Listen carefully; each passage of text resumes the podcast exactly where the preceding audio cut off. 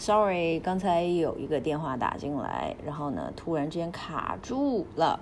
OK，我们回到泰罗制，那么搞生产就离不开劳动人民。那么当时的美国呢，工人干活会遇到很多的问题，例如说生产混乱，老板太抠。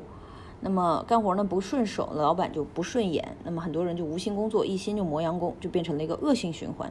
工人磨洋工，那么产品少，老板嫌赚钱少，那么发工资少，工人继续磨洋工。所以照这个套路下去呢，就是美国梦是肯定没戏的了。所以呢，泰罗的工程师就站出来，他说：“哎，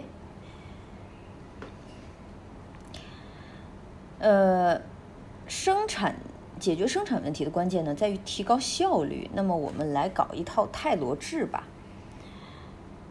弗雷德里克·泰罗呢，就被称为科学管理之父。他的泰罗制的内容有很多，我们先聊一下重点啊。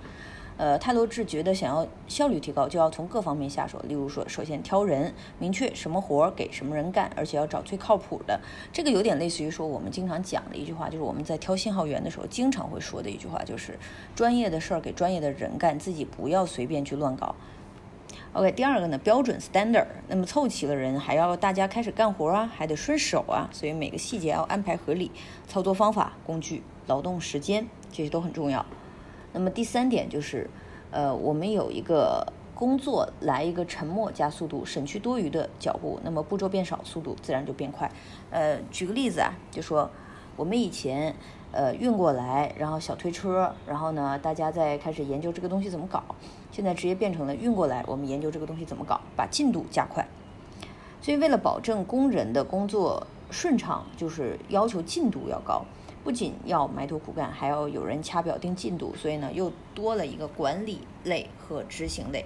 管理类呢就要做计划监督，那么执行类就要做实际的操作。还有五，最主要的就是钱，就是工资。那么激情全靠工资发，所以在工资方面下狠手，比如实行激励性工作制，呃，工资制度，说白了就是你干的越多，工资越高。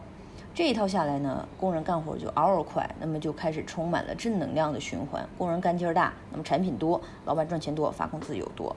所以呢，泰罗就说了，要玩转这一套，首先还要靠老板和员工，呃，化争斗为合作，让这个圈圈转起来，产生爱的魔力。OK，但泰罗制只是一种理论，那么实践靠不靠谱，还需要靠证明。后来泰罗制呢被推广到各大工厂，果然效果是不错的，还被人玩出了不少花样。呃，第二个呢就是福特制。美国的造车业呢是这样子的，造车有专人做，而且是纯手工打造，所以速度非常的慢。那亨利福特呢就有一个梦想，说每个人每一个美国人都得有车，所以他经过屠宰场，突然发现泰罗制的影响，呃，杀猪都是走流程，那么效度效率非常的高。他觉得这件事儿跟造车非常像，都是一步一步往上装。于是呢，福特整理了一下思路，说把造车分成简单的步骤，每一步就专人专干，主要手速快就行了。那冲压、整形、组装，啊，美颜、组装。所以呢，每一步按顺序来弄好，再加上机器的辅助，那么第一条车的流水线就诞生了。这套流水线呢，就叫福特制。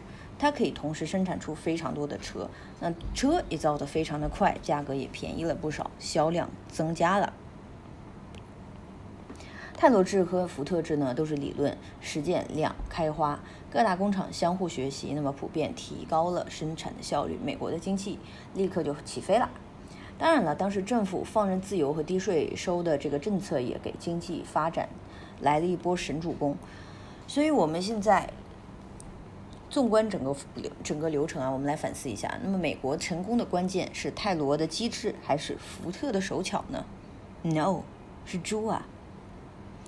之所以说猪这么重要，是因为它将继续影响着美国世界梦。我们来聊一下，美国放眼全球一看，说刚打完架的欧洲形势一片不大好，不管打赢的还是打输的，都已经穷成了狗。那么，欧洲想恢复经济，只能靠抱美国的大腿。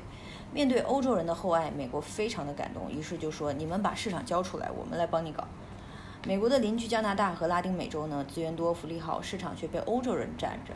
欧洲呢刚打完架，劲儿还没缓过来，那么美国就趁虚而入，喜提了美洲的市场。抢完海外的市场呢，美国又盯上了欧洲自己的地盘。当时欧洲人不是急着恢复自己的经济吗？美国微微一笑，问他说：“嘿，老铁，是不是缺钱了呀？”美国有钱啊，马上给欧洲人送温暖、搞投资、发贷款，帮助欧洲经济恢复。不过千万不要以为美国是在做慈善，因为在老美的眼里，一个穷欧洲的消费力不如一个皮蛋，所以呢，要让欧洲人有钱才买得起美国产品。嗯，可能是当时在猪身上找灵感找上瘾了，所以这时候美国对欧洲的感情大概是这样的：就是平日里扶持经济，玩命撒钱，呃，养胖一点，养肥一点。但是欧洲，呃，到的需要欧洲市场的时候，在美国眼里，欧洲就不是一个普通的欧洲了，而是一碗装着猪肉的粥。所以呢，总的来说，是美国梦和世界梦都要实现了。接下来要准准备做些什么呢？奔向繁荣。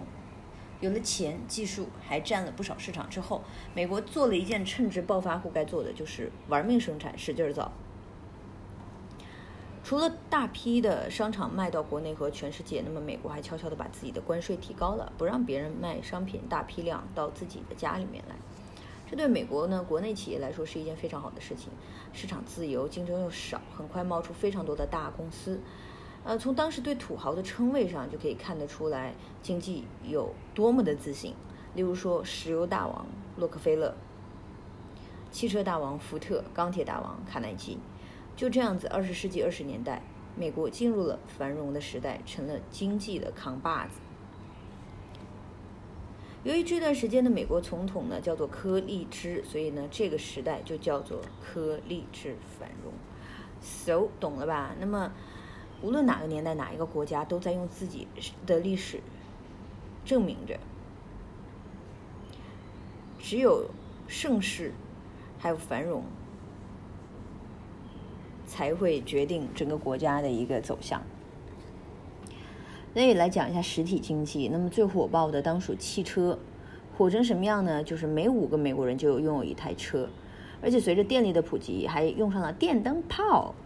那还用上了不少属于那个年代的黑科技，那么洗衣机呀、吸尘器呀，还有那个叫什么来着？录音机。来，我们讲一下资本市场。各行各业呢都是奔着小康的节奏，所以大家手里有钱，又觉得前途一片光明，于是开始敢借敢花，市场一片红火。银行贷款、股市、房地产，表面看起来美国非常的风光，但实际上。